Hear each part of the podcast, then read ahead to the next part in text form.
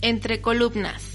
Dirige la respetable logia simbólica Nikola Tesla.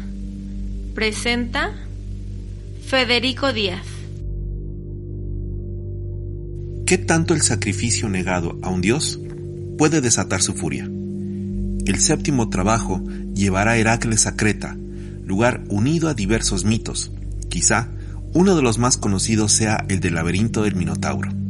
La convicción de Heracles, su voluntad y firmeza para enfrentar los problemas será en sí la prueba, ya que se medirá ante el deseo desbordado que embiste sin miramientos.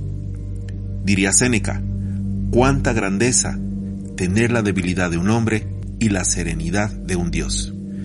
Como ya es costumbre, nuestro acompañante incondicional en este viaje, el maestro Franco, en unión de los maestros Nora y Aldo, nos ayudarán a descodificar esta aventura mítica. Realizada la presentación y desde el santuario de nuestro templo, en Guadalajara, Jalisco, México, les damos la bienvenida a esta octava entrega dedicada al séptimo trabajo de Heracles, capturar al toro de Creta. Estamos entre columnas lugar donde converge la ciencia y la virtud. Arrancamos. El bibliotecario. Libros y aromas de conocimiento. Creta. Es la isla más grande y completa de las islas de Grecia. Situada al sur del país, es también la séptima más grande del Mediterráneo las principales ciudades que ver en Creta son su capital, Heraclión, y otras como Chania, Agios, Nicolaos y Retinón. La isla es caracterizada por sus colores azules y blancos, y en ella se encuentran muchos sitios que ver, entre ellos museos arqueológicos muy importantes, fantásticas playas y un interior con montañas de tres cordilleras. Posee lugares mitológicos llenos de historia como Nosos, Cortina o Festos. La isla está dividida en cuatro unidades periféricas. Cada una de estas regiones tiene algo diferente que mostrar. Creta es una isla de personalidad fascinante.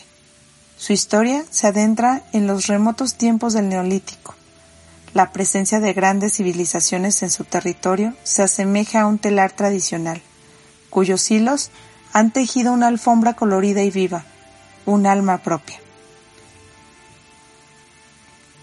Dentro de la mitología griega hay una historia que incluye a la isla de Creta y dice que Rea, madre de Zeus, ocultó a Zeus en el monte Ida, que está en el centro de la isla el mismo dios Zeus llegó hasta Creta después de que raptase a Europa, y de cuya unión nacerían tres hijos, uno de ellos Minos, que se casaría con una mujer que daría luz al Minotauro, que después fue puesto en el laberinto.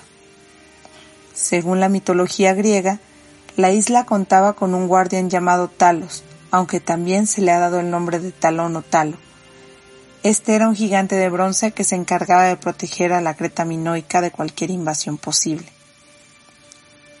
El nombre de Creta se halla íntimamente ligado a la civilización minoica. Quince siglos de una cultura primigenia en el Mediterráneo, llamada también la Edad del Cobre, los palacios de Nosos y Festos, los rituales refinados, así como los intercambios con Siria y Egipto. El declive de Creta que vio el inicio con la hegemonía aquea se hizo más profundo a partir del siglo XI a.C., cuando los dorios llegaron a invadir, trayendo con ellos el hierro y sus trabajos en este material. Desde ese momento, la isla fue una pieza más del mundo griego, sin ningún tipo de originalidad, y además dividida en ciudades que se enfrentaban entre sí. La isla fue conquistada por Alejandro Magno, pero luego de que éste muriera se respiró un poco de independencia en cuanto a otros reinos helenísticos presentes en las cercanías. Sin embargo, luego de que los imperios helenos se desintegraran, comenzaron a verse diversos ataques piratas venidos de Sicilia, situación que motivó a los romanos a conquistar la isla en el año 67 a.C., luego de que Cecilio Metelo partiera en una expedición para reclamarla como provincia de Roma. Luego de que el Imperio romano se dividiera en el año 395, la isla pasó a ser parte del Imperio romano de Oriente, o lo que es igual, el Imperio bizantino. Como parte de este último imperio le fue devuelto un papel de importancia, ya que su posición favorecería y permitía el control del mar Egeo. Durante la Edad Media, la isla se mantuvo bajo el mandato del Imperio bizantino, teniendo un papel clave cuando se iniciaron las conquistas musulmanas a partir del siglo VII.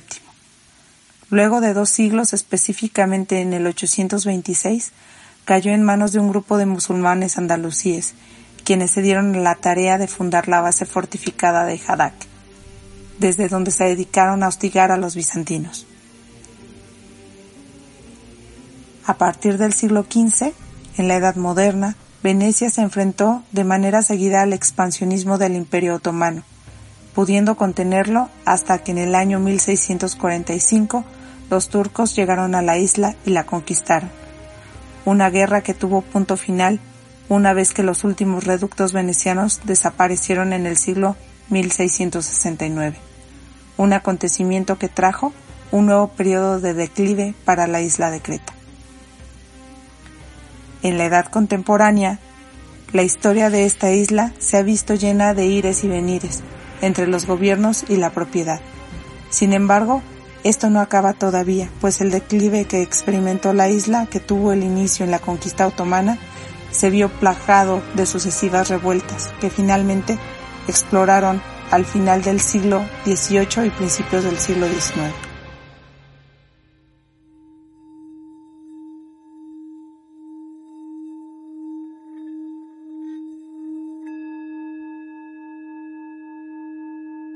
¿Qué tal? ¿Cómo están? Muy buenas tardes, buenos días, buenas noches, dependiendo del lugar donde se encuentren. Bienvenidos una vez más. Franco, ¿cómo estás? Bien, bien. Gracias Federico por otra invitación aquí a tu podcast para seguir platicando de estos trabajos. Ah, ¿Cuál invitación? Ya es este podcast ya. trabajado en realidad. Ya tengo mi gafete y mi número de, de empleado. ¿Ya tienes estacionamiento? ya, ya. Eso es lo siguiente. Ah, okay. Muy bien. Bueno, pues como hemos venido haciendo este trabajo, hoy nos toca hablar de el mito de Hércules, específicamente sobre la captura del toro. Eh, esta, pues este toro tiene varias peculiaridades, varias cosas muy, muy interesantes. De entrada, estamos hablando que es un toro regalado por los dioses. En este sentido, por el dios del mar. Sí, por Poseidón. Poseidón. Platícanos un poco de Poseidón.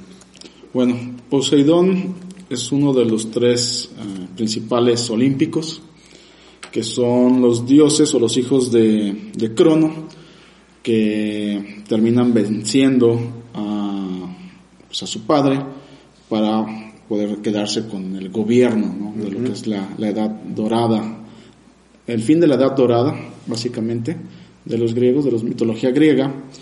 Y pues estos olímpicos derrotan a los titanes, encabezados por Crono, donde pues el, la cabeza, vamos a decirlo, de ellos es Zeus, uh -huh. su hermano Poseidón y su hermano Hades.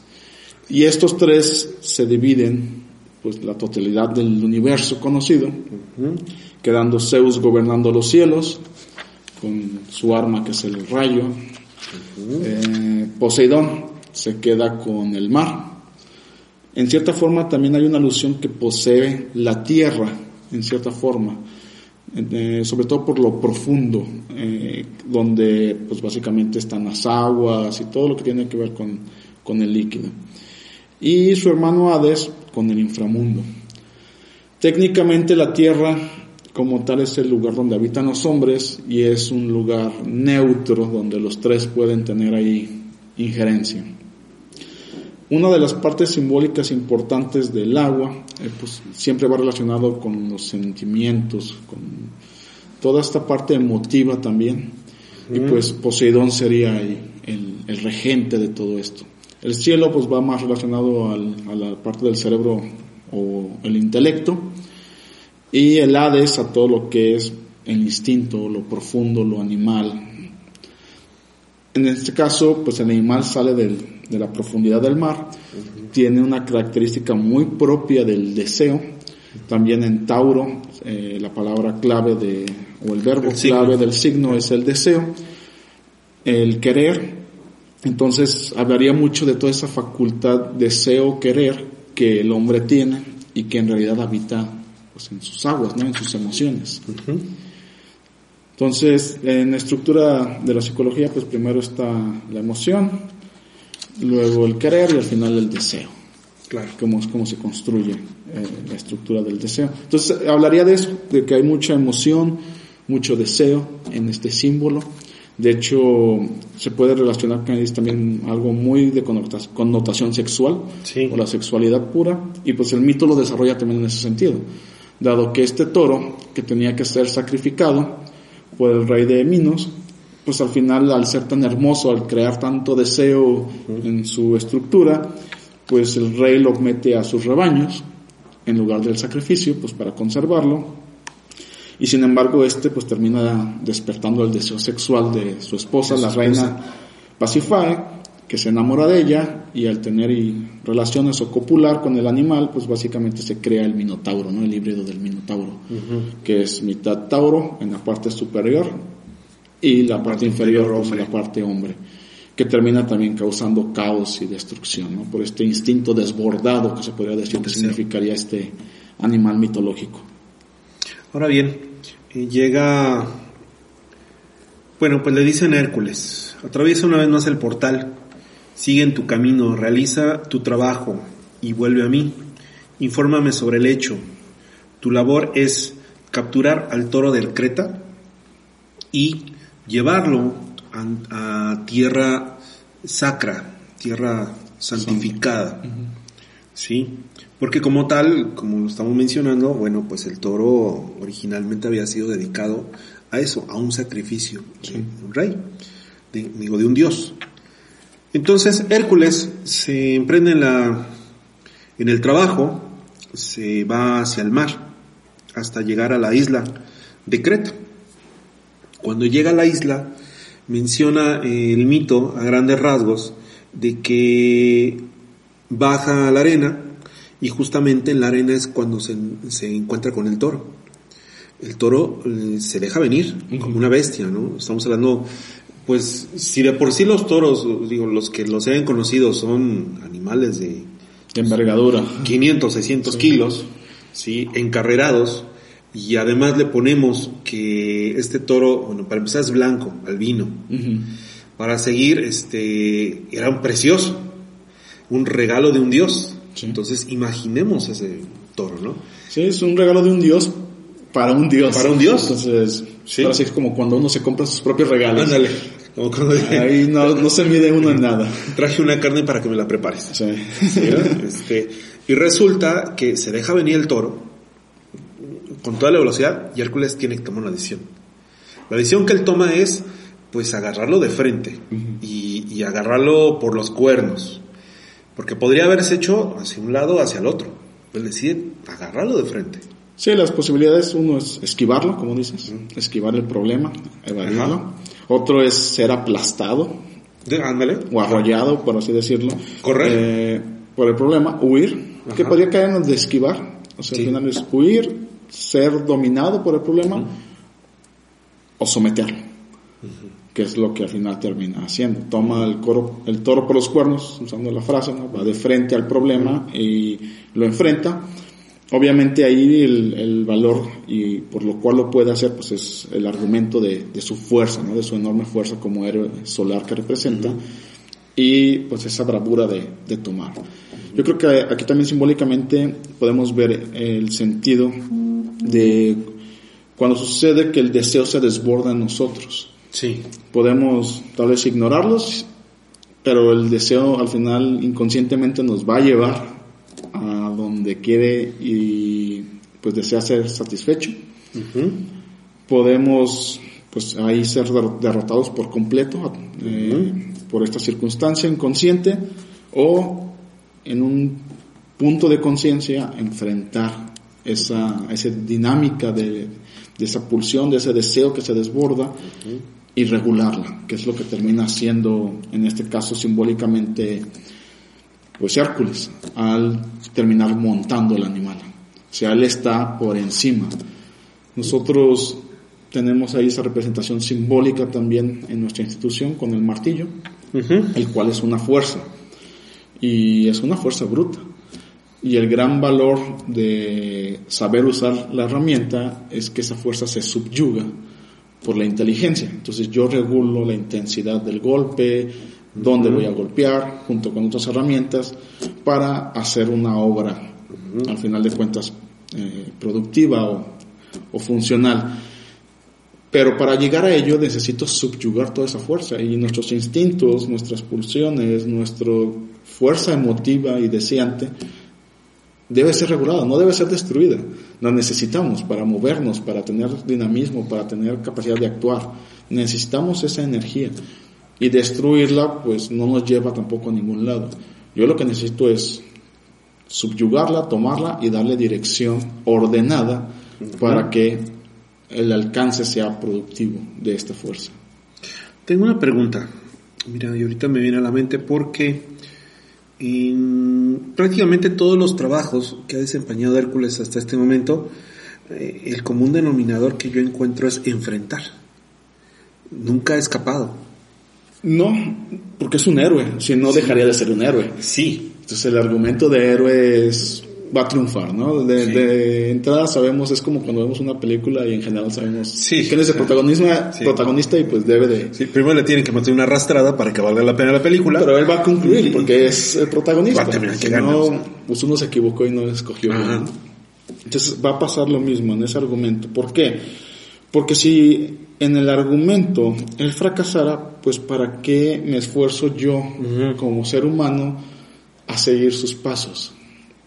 Los hombres siempre tenemos que enfrentar. Sí. La vida misma es eso, uh -huh. es el, el enfrentar. Uh -huh. Pues bueno, entonces, pues sí, al, al, ser humano solo le queda enfrentar porque su vida se va a consumir. Sí. Es la gran diferencia que existe entre los hombres y los dioses. Los dioses en el argumento de que son eternos, en realidad no necesitas enfrentar nada, ellos van a estar, ellos ya son. Sí. Y el hombre desde su finitud, pues es el que busca alcanzar eso. Entonces solo le queda, pues, intentar. Y en el intentar, pues, es enfrentar, es triunfar y es fracasar. Entonces, el héroe, al final de cuentas, es el que triunfa. Y no necesariamente en lo físico, puede triunfar en su idea, como eh, nosotros también argumentamos. La idea de la trascendencia es un punto también de triunfo donde uno permanece y tiene constancia a lo largo de los años. Ahorita podemos sacar de cualquier México un billete de, de 20 pesos y ahí está Benito Juárez. Uh -huh. Entonces, y trae ahí su frase, su idea existe, ¿no? Aun y cuando él físicamente haya dejado de existir. O muchos otros héroes en todas las naciones, este, Simón Bolívar, uh -huh. José Martí, o sea, está la representación y está la existencia de su vivencia. Y eso es lo que sigue existiendo. Y ese es el argumento del héroe, que entrega en la búsqueda de su ideal hasta su vida con tal de verlo, verlo alcanzado. Sí. Y ya en la idea, ya en el triunfo del contexto, pues ¿quién te toca? Sí, ahora, el, más que nada porque no sé si sea nada más mi percepción, pero el enfrentar los problemas o o más allá de maquillarlos, porque tal vez podría decir enfrento las situaciones y dejo pasar al toro y lo aviento o, o, hago otras cosas. Aquí el símbolo como tal del mito nos dice que él toma el toro por los cuernos, o sea, como viene, de lleno, de frente, no maquilla las cosas. Este, eso no es muy común en los seres humanos. Sí, en el hecho, tal vez en el argumento, en la historia, en la narrativa pues haya maquillaje, como uh -huh. mencionas, haya aventura, haya todo esto. Uh -huh. Pero el hecho es crudo y se presenta sin mediación. Entonces, en ese, en ese sentido, pues sí pasa. O sea, si yo que ando en moto, voy en la moto y me caigo y me fracturo, o sea, la fractura es... Ahí está. Es. Punto. No, no hay una mediación de, poco a poco voy a ir sintiendo el dolor de la fractura. No, sucede y se tiene y está. Y en consecuencia ahora me toca a mí actuar. Ya en la plática, como, no, pues es que puedo narrarte una aventura, iba haciendo acrobacias y aventuras y alta velocidad y, tratando de darle un argumento que haga ver Antes di que solo fue la pierna. hecho, ¿no? ajá, exacto, y ya suene como una historia, diría que es tener una historia de poder, un relato de poder, Ajá. puede pasar, pero el hecho contundente es la fractura y ahí está.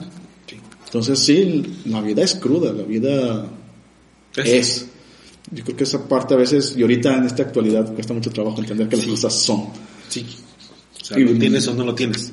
Queremos darle mucho maquillaje a los argumentos y en mi criterio personal pues es debilidad. Es debilidad de la mente de enfrentar, de ver, de entender, de sentir en ocasiones también.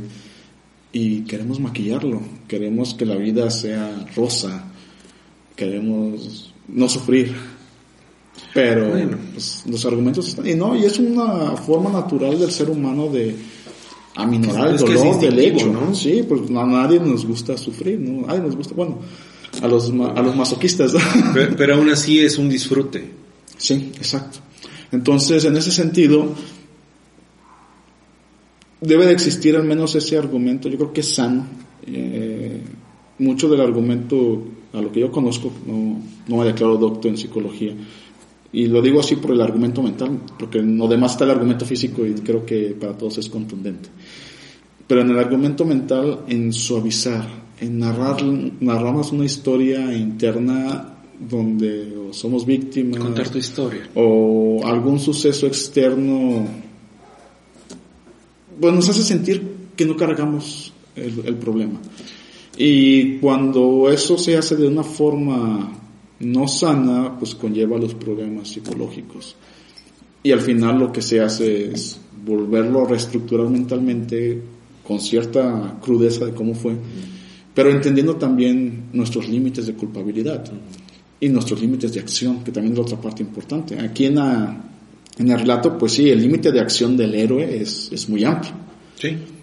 la fuerza de un dios. Pero en nosotros, en nuestra vida, nosotros debemos de tener cierta conciencia de nuestro límite de acción. Y cuando tenemos conciencia de nuestro límite de acción, nuestras obras tienden a ser menos o causarnos menos sufrimiento en acción. Uno de mis maestros decía, pues no hay que quitar los pies del piso. Antes de querer meditar flotando, tus pies vienen en el piso, ¿no? O antes de que el conocimiento quieras llevarlo allá afuera y cambiar al mundo o la sociedad, tráelo hacia adentro, hacia adentro, entiéndelo, estructúralo. Y una vez que ya lo vivenciaste, si ya sentiste la crudeza del conocimiento, pues entonces sí voltea hacia afuera. Y eso es tener bien los pies en la tierra y saber cuál es mi límite. Bueno, Hércules, este, si recordamos, él ya se enfrentó a algo que no podía solucionar solo. ¿sí? Y uno es, al- desde el principio, con el león, él por sí mismo no puede abrir la piel, se tiene que auxiliar de algo más. O sea, será un poder in- de un dios, la fuerza de un dios, pero no lo puede abrir. Otra es la, la hidra, por más que cortaba cabezas nunca acababa, ¿No? hasta que se acuerda de la enseñanza del maestro. Entonces ahí la sabiduría es, pues es el argumento, ¿no? Y eso es el plano mental. La sabiduría está en el plano mental, ¿no? Es un, pues un resultado de que somos conscientes y podemos, de hecho hay un, hay algo que a mí me gusta dentro de la simbólica de su trabajo, que podemos platicar, que va a explicar ese concepto. A diferencia del animal que vive el hecho contundente y solo ve el hecho en sí, Sí. el ser humano se abstrae y tiene inteligencia y tiene conciencia y tiene estructura mental para enfrentar la naturaleza y tratar de dominarla. Entonces, obviamente en este argumento sencillo, pues Hércules debe de haber, en el argumento, en la dinámica, mentalmente asumir que tiene fuerza suficiente para enfrentarlo. Sí. Si no, el relato no sería ese. Así es. No, además, quizá él sería, se enfrenta a una vaquilla. Algo tendría que tener relato, ¿no? Pero pues, en cierta forma es eso, debe de haber conciencia de mis facultades, que es algo que también aquí debemos, en la institución debemos estudiar, para poder actuar en consecuencia a mis facultades y de esa forma pues no tener que sufrir las consecuencias de ir más allá de mis límites. ¿Y cómo se conocen esos límites? En ocasiones tropezando, en ocasiones es que, es que creo que las más de las veces, pero también el argumento mental nos sirve para conocer ese límite, ¿no? Si yo entiendo al menos el estudio de que tengo un sistema óseo, pues obviamente el límite es el hueso y no sé que tengo que ir a no sé, 500 kilos para romperlo. Es como si te pones enfrente de un camión, es, natural que va a pasar encima de ti.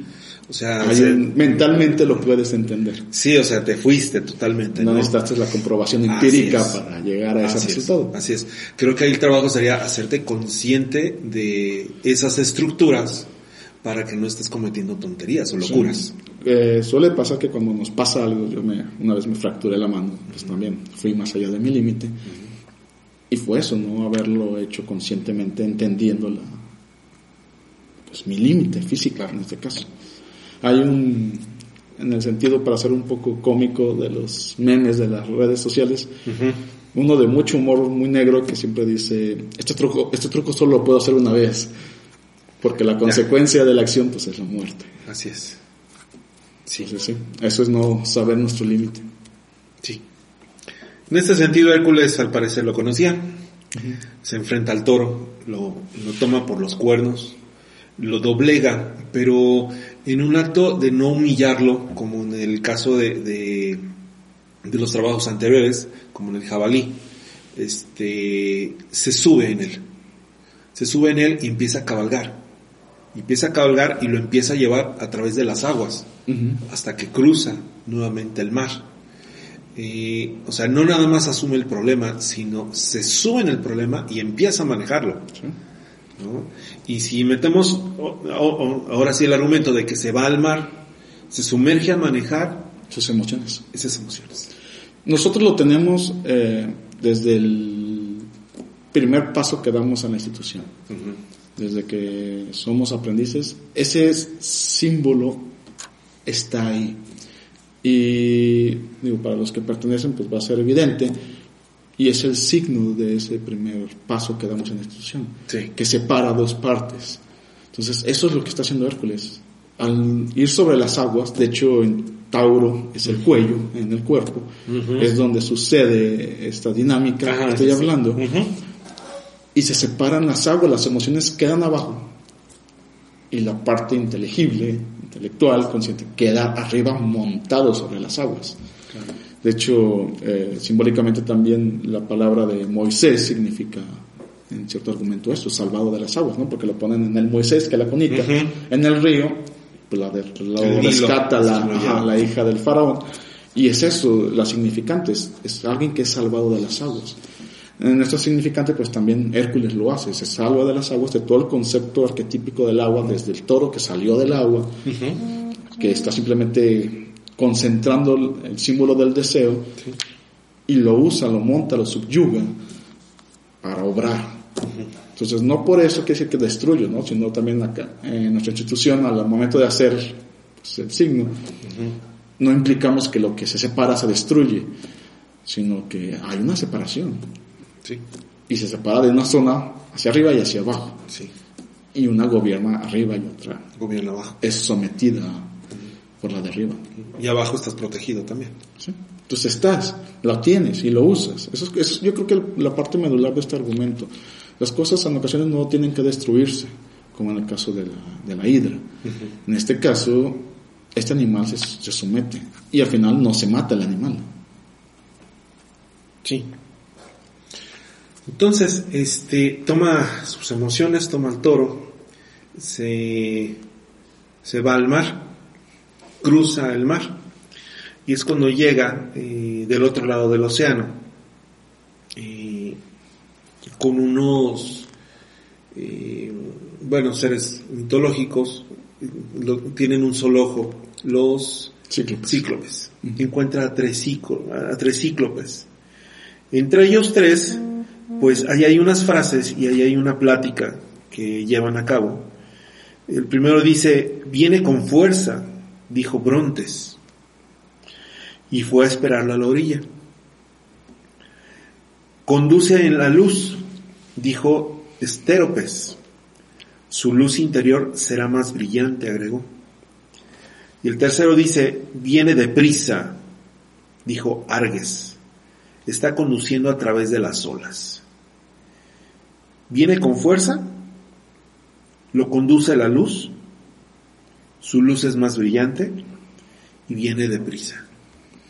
¿Cómo lo podríamos hablar esto a nivel de emociones? Viene con fuerza.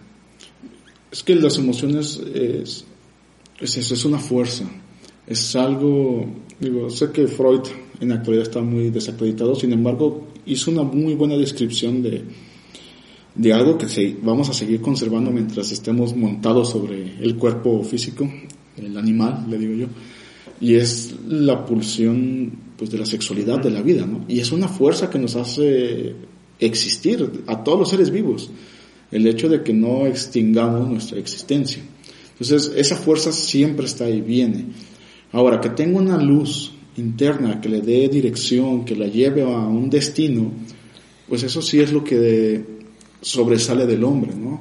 Que es la inteligencia, es la capacidad inteligible que tiene el ser humano para dar dirección a su vida, darle orden, darle progreso, vamos a decirlo así.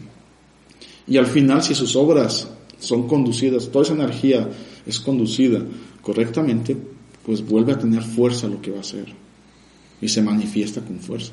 Es una trascendencia su, su obra.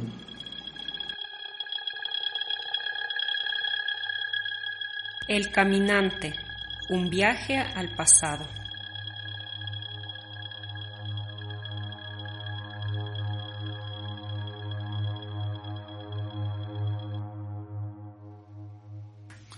El toro de Creta, un animal de la mitología griega.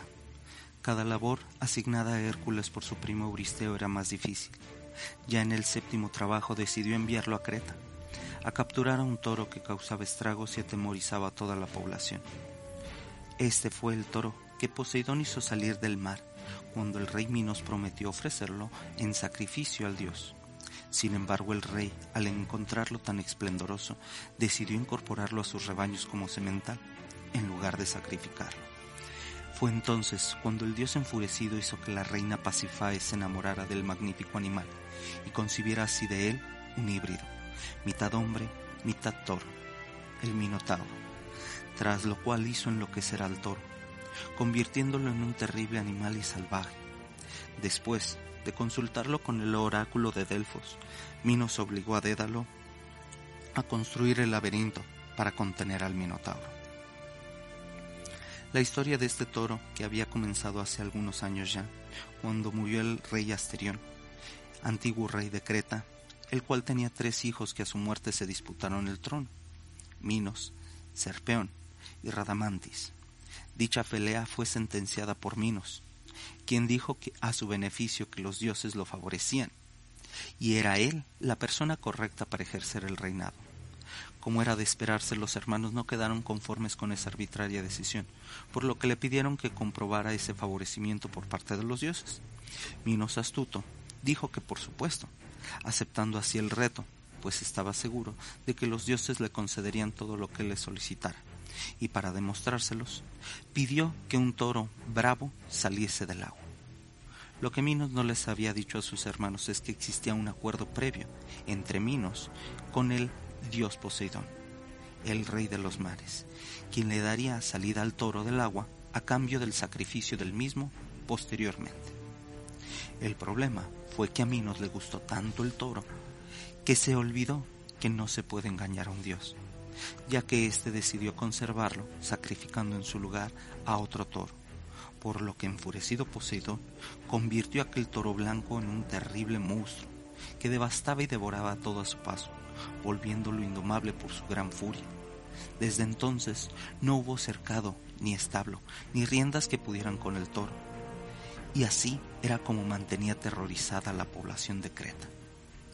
Al llegar a Creta, Hércules se da cuenta de los estragos causados por el toro de Creta, pues a su alrededor solo se veían árboles arrancados, casas destrozadas, sangre regada por las calles y ninguna persona a la vista. De repente Hércules escuchó un ruido sordo, seguido de un temblor. Era el toro. Después de una tremenda lucha y de haber sido domado, Hércules cruzó el mar sobre el lomo del toro para volver a Grecia. Luego de entregar el toro, Euristeo dedicó el logro a Hera, quien lo dejó en libertad, puesto que Hera odiaba a Hércules, llevó al toro primero a Esparta, luego a Arcadia, el Istmo y a la maratón ática, donde posteriormente Teseo lo llevó a Atenas para sacrificarlo a nombre de Atenea. Menciona también el, mito que durante este viaje, mientras estaba cruzando el mar, no iba solo, estaba guiado por, por unas hermanas, se le llaman siete hermanas. Estas siete hermanas, este, hay alguna referencia acerca de ellas eh, que tiene que ver con las constelaciones, me parece. Pues ahí también entran varios argumentos.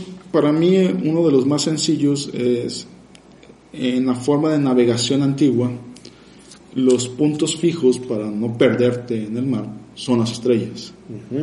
Y todavía conservamos eso como en el sentido del ideal. Los ideales son como las estrellas para el ser humano, que sobre todo en esa época, pues literalmente eran inalcanzables. Con la fuerza que existía, que solo en los animales, pues llegar a una estrella pues no es realizable. ¿no? Si en la actualidad nosotros podríamos decir que ya llegamos a, estrellas. desde la vista, desde la Tierra vemos a Marte como una estrella y pues ya llegó este módulo, las podemos alcanzar. Pero imagínate el conceptualizar la cantidad de energía que se requiere, el proceso evolutivo del ser humano para lograr este punto y alcance, en ese tiempo no existía. Entonces, estos son ideas fijas, ideales fijos que dan dirección y nos ayudan a apuntar. El valor del 7, pues obviamente siempre ha estado relacionado con las deidades, entonces da argumentos. Podríamos hablar de las virtudes como tal.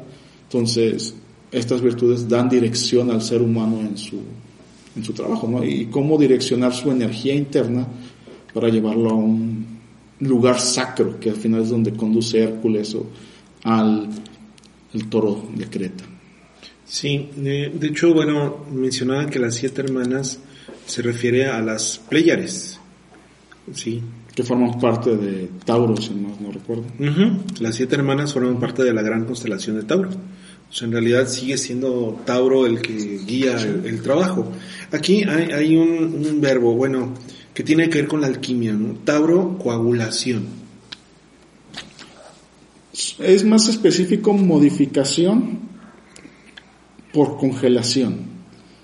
Modificación por, congelación. Ese es el, argumento alquímico de los, sobre el cual está montado Tauro.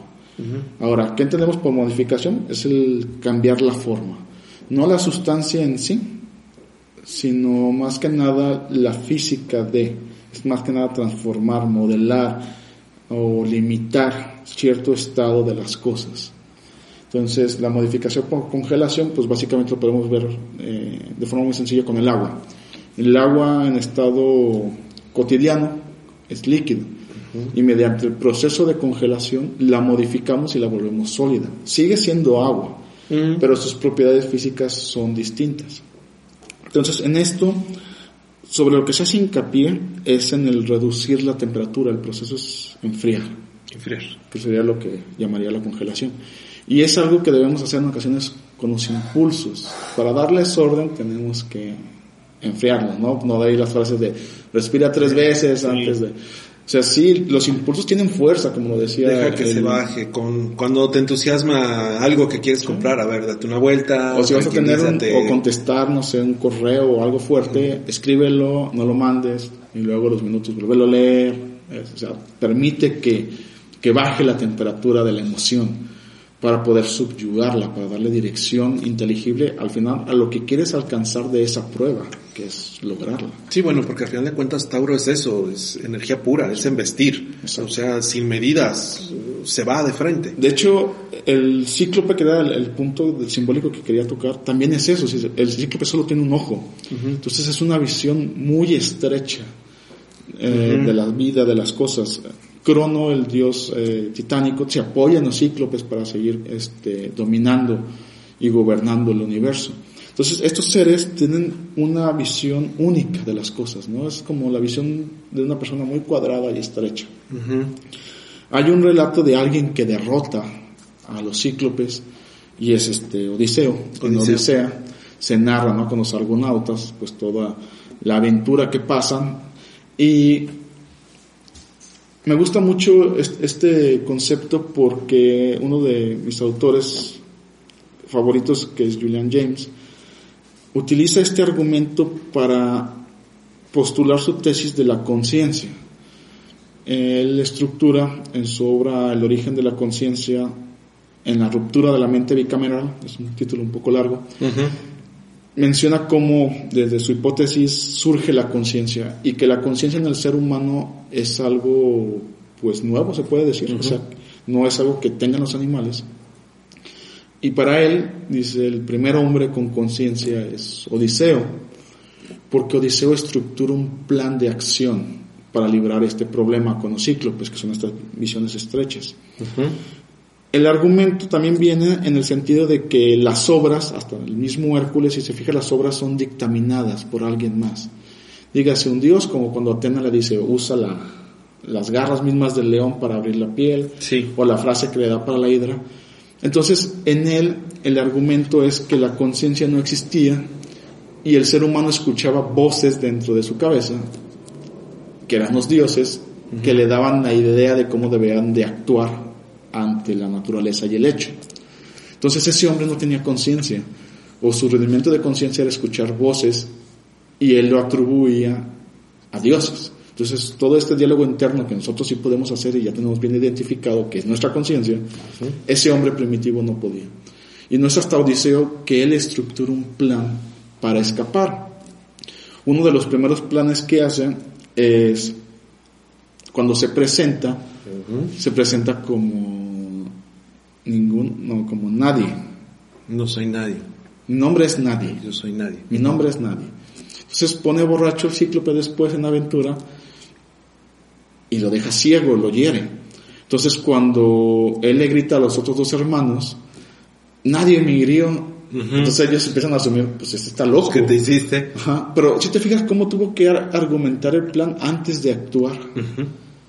O sea, tuvo que proyectarse su ser en el futuro, en el tiempo, porque eso iba a actuar y eso iba a suceder y él esperaba que, o sea, planteó una estrategia. Es una facultad 100% humana. Sí, es una estrategia. Que pocos utilizamos. Los animales reaccionan instintivamente, nosotros también reaccionamos instintivamente, pero nuestra ventaja es la estrategia. Entonces, y, tenemos la posibilidad de, utilizarlo, que no utilicemos es otra cosa.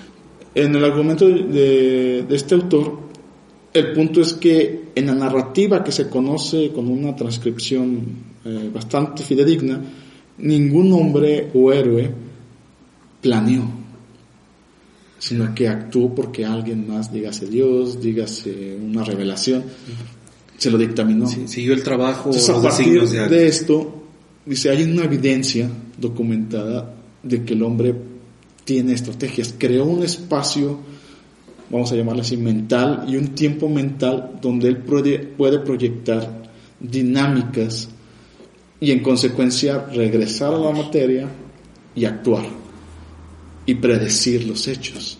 Entonces, eso es la conciencia. Y Odiseo en este caso lo documenta y, es lo, y lo hace enfrentando a los cíclopes, a la visión estrecha o instintiva de alguien que no planea estrategia, sino que está actuando día con día, que ve el sol salir y dice, ah, salió el sol, gracias a Dios, pero no entiende el fenómeno hasta que después lo describe Kepler y todo esto. O sea, todo eso, esos hombres no lo hacen.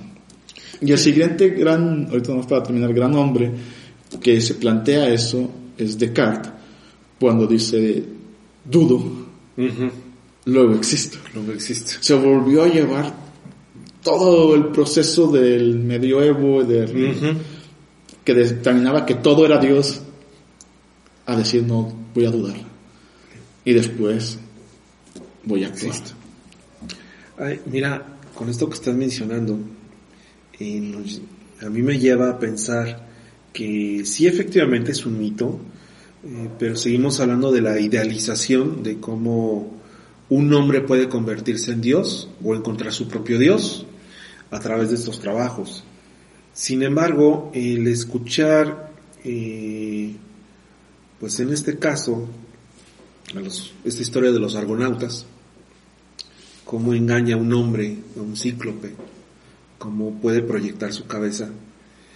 Eh, yo no sé qué tan, qué tan, qué, eh, si sea más complejo seguir los trabajos de Hércules como línea de trabajo o, o escuchar mitos no de semidioses, sino de hombres, tal cual. Es que los mitos son de hombres, porque son los héroes. Hay, hay una obra, a lo mejor ahorita confundo el título, no recuerdo si son 100 o 1000, es el, el héroe de las mil o, de las cien caras de Campbell, donde narra ese, ese fenómeno. O sea, todo eso es humano, porque los humanos sufrimos, vivimos, nos enamoramos, pues tenemos vida y, acción y queremos trascenderla. Entonces vamos a actuar en ese sistema heroico. Y en los mitos siempre está documentado las facultades humanas, sino para qué son, no son para los dioses, todo fue escrito para nosotros los humanos. Escrito por nosotros los humanos. Entonces van a reflejar las epopeyas, las odiseas, mm, todas las aventuras, las tragedias, al final están describiendo la vida humana, lo que vivimos, sentimos y pensamos, y donde nos toca actuar. Entonces, en realidad, pues si hay que revisarlas y hay que conocerlas porque nos describen. Y es el otro punto que Julian James pone de manifiesto y que quiero traerles, y es el lenguaje. Porque gracias a ello puedo construir simbólicamente mi mente pues el espacio, el tiempo, los objetos para poder actuar en consecuencia. Si yo no conozco el cubo, voy a decirlo así, ¿cómo voy a imaginar el cubo? Entonces lo conozco, lo imagino, pero al momento de hacer eso le doy un atributo, un nombramiento una nominación que es cubo. Entonces ya cuando digo cubo, automáticamente lo tengo en la mente y lo puedo usar en la mente. Entonces todas aquí tres personas que solo tienen la referencia del este, para describir las cosas, tiene una limitación mental para crear representaciones simbólicas en su estructura y su conciencia se va a ver limitada, ese mecanismo de conciencia, a utilizar elementos para poder actuar mentalmente y construir y después volver a la tierra, al, hecho, al manifiesto y actuar en consecuencia. Es que como alguna vez lo llevamos a platicar, hasta para insultar. la matemática misma, es un metalenguaje. Entonces sirve también para eso, para describir otro lenguaje que es el mundo físico a través de sus reglas y sus descripciones numéricas. Entonces todo eso en realidad nos sirve para crear esos argumentos mentales que nos permiten actuar de mejor forma o estratégicamente en la realidad. Por eso yo soy, en cierta forma, un defensor de, del lenguaje, ¿no? Porque si no, si quito sujetos, si quito y quiero que una sola palabra represente miles de cosas porque no le puedo dar género, pues al final me estoy limitando mentalmente las estructuras que puedo crear. Y tengo menos, como fichas de Lego, voy a decirlo así, menos fichas para poder crear en mi mente argumentos, hechos, manifestaciones, representaciones, y el que se limita soy yo. Bueno, seguimos hablando del toro al final del día porque siguen siendo esas emociones que, están desbordadas. todas mis emociones necesitan tomar imaginativos para manifestarse, para que yo las pueda buscar, si no me voy a frustrar en no saber lo que quiero, ¿no? que eso se llama histeria, que viene de histero, que es vacío. Entonces, al hacer eso yo puedo argumentar, ejemplificar y entender un concepto. Y ya vienen otras reglas que son las metáforas y puedo decir, tuve una idea brillante y, significa algo en mi mente, aunque las ideas en realidad no son brillantes. Pero el que yo pueda decir, tengo una idea brillante, hace que pueda usar ese argumento en mi mente. Y lo puedo usar para transmitir una idea, una ejemplificación y todo esto que estamos haciendo. Pero si no tengo las palabras, si no tengo los conceptos, pues no tengo los símbolos y al final el que termina sin entenderlos o organizarlos pues Sí, hace es- que es carece que de ellos. Sigue siendo un constructo de, de, de muchas, de, de libros, de información que se va adquiriendo a través del tiempo, del estudio. Porque si nosotros nada más leemos los mitos como tal, pues nada más nos narran, narran una historia. Ay, que- podemos sentir empáticos mayor. mejor nada más. Sí. Y sin embargo, Este- eso relaciona sentimientos simbólicamente, es. al menos es una aproximación. Eh, por ejemplo, eh, el hecho de que Hércules encuentra el toro en, en la playa. Eh, La playa, bueno, no está ni en tierra firme ni en el mar, o sea, está navegando en esa situación. Hércules lo toma por los cuernos, lo lleva a- al agua, realmente enfrenta esas emociones, pero al final del día las lleva a tierra firme. ¿sí? O sea, Se concretiza. la- la- las logra aterrizar y las, y las pone en un lugar donde tienen que estar. Esos son los logros. Yo puedo tener miles de ideas, pero no hacerlas no implica ningún logro. Concretar. Concretar. concretar.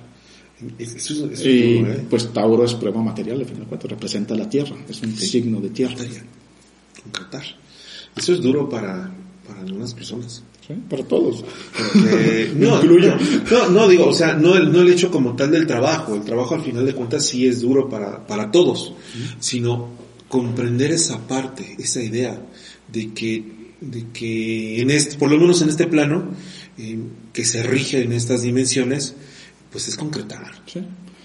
Y también simbólicamente el toro es un animal, pues en cierta forma, lento, pesado, grande, que habla de, también de que las cosas de tierra son difíciles, ¿no? lentas, moverlas, oponerte a eso es un proceso de, de esfuerzo, lento, estar ahí insistiendo constantemente.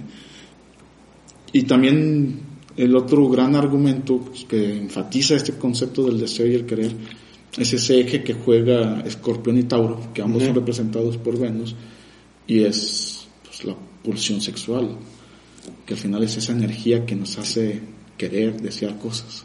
Sí. Bueno, en este sentido, él, él toma el toro, hace todo lo que ya platicamos, y también visto desde otro punto de vista, eh, pues aprovecha la misma energía del toro. ¿sí?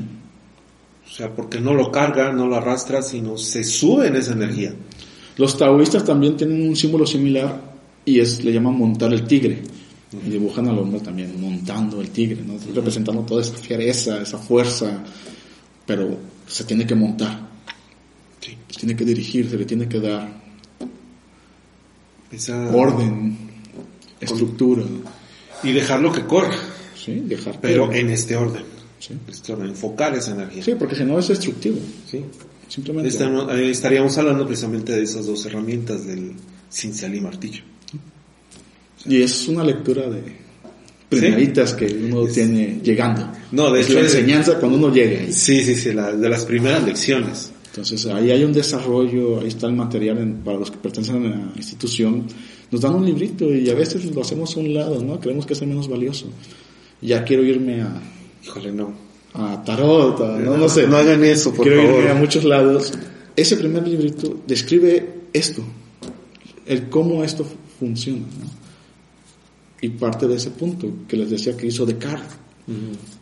Y que costó 1300 años que él podía decir quiero dudar para poder existir. No, quiero separar No, es que fíjate que, eh, bueno, quiero hacer un pequeño comercial. Eh, vamos a hacer eh, un programa especial que estamos preparando acerca de un, de un libro de un hermano. sí. Vamos a irlo preparando, va a ser como que un, un paréntesis en este viaje, va a estar muy interesante, pero también eh, me parecería de igual forma muy interesante tener un programa sobre estos malos hábitos que a veces se toman en, en algunas logias. me van a linchar Este, nos van a linchar con suerte, pero al toro por los cuernos. Digo mi experiencia rápida, este, estoy cursando grados filosóficos y, y estoy revisando liturgias, estoy revisando documentos de, de grados anteriores y, y- y estoy conflictuado. Porque hay cosas que no había visto. Sí. O, o las vi, pero no las comprendí. Y ahorita creo que las estoy comprendiendo un poco más y me doy cuenta de, de las dimensiones de ciertas cosas el toro que abrí la boca y sí juro y, y sin comprender realmente las consecuencias de esto. Sí. ¿Sí? Y, y- y creo que eso es enfrentar al toro. Sí, como tal. O sea, en realidad, yo pienso, también ahí entro, o hay muchos puntos de discusión y discrepancia. La gente, cuando llega a masonería en general, a mí me ha pasado que hermanos que recién se inician, obviamente no los juzgo porque están llegando, pero preguntan, ¿y en cuánto tiempo llego al último grado, no? Digo, a mí se me hace pues un poco extravagante por el sentido de pues es que no es carrerita. Sí. Y yo también cuando in- ingresé, pues es una novedad, obviamente, es una novedad el estar ahí. Para mí mucho del valor fue las ideas que pues, ya existía internet y yo ahí al, al teclear encontré pues, muchos pensadores y dije, ah, mira, debe de haber alguna idea ahí que hace que toda esta gente pues tenga este tipo de ideas más libertarias, más progresistas, más de desarrollo, más científicas también. Entonces, yo cuando llegué pensé, pues esto va a tomar tiempo, ¿no? Hay que hacer un repaso. No me planteé el avance.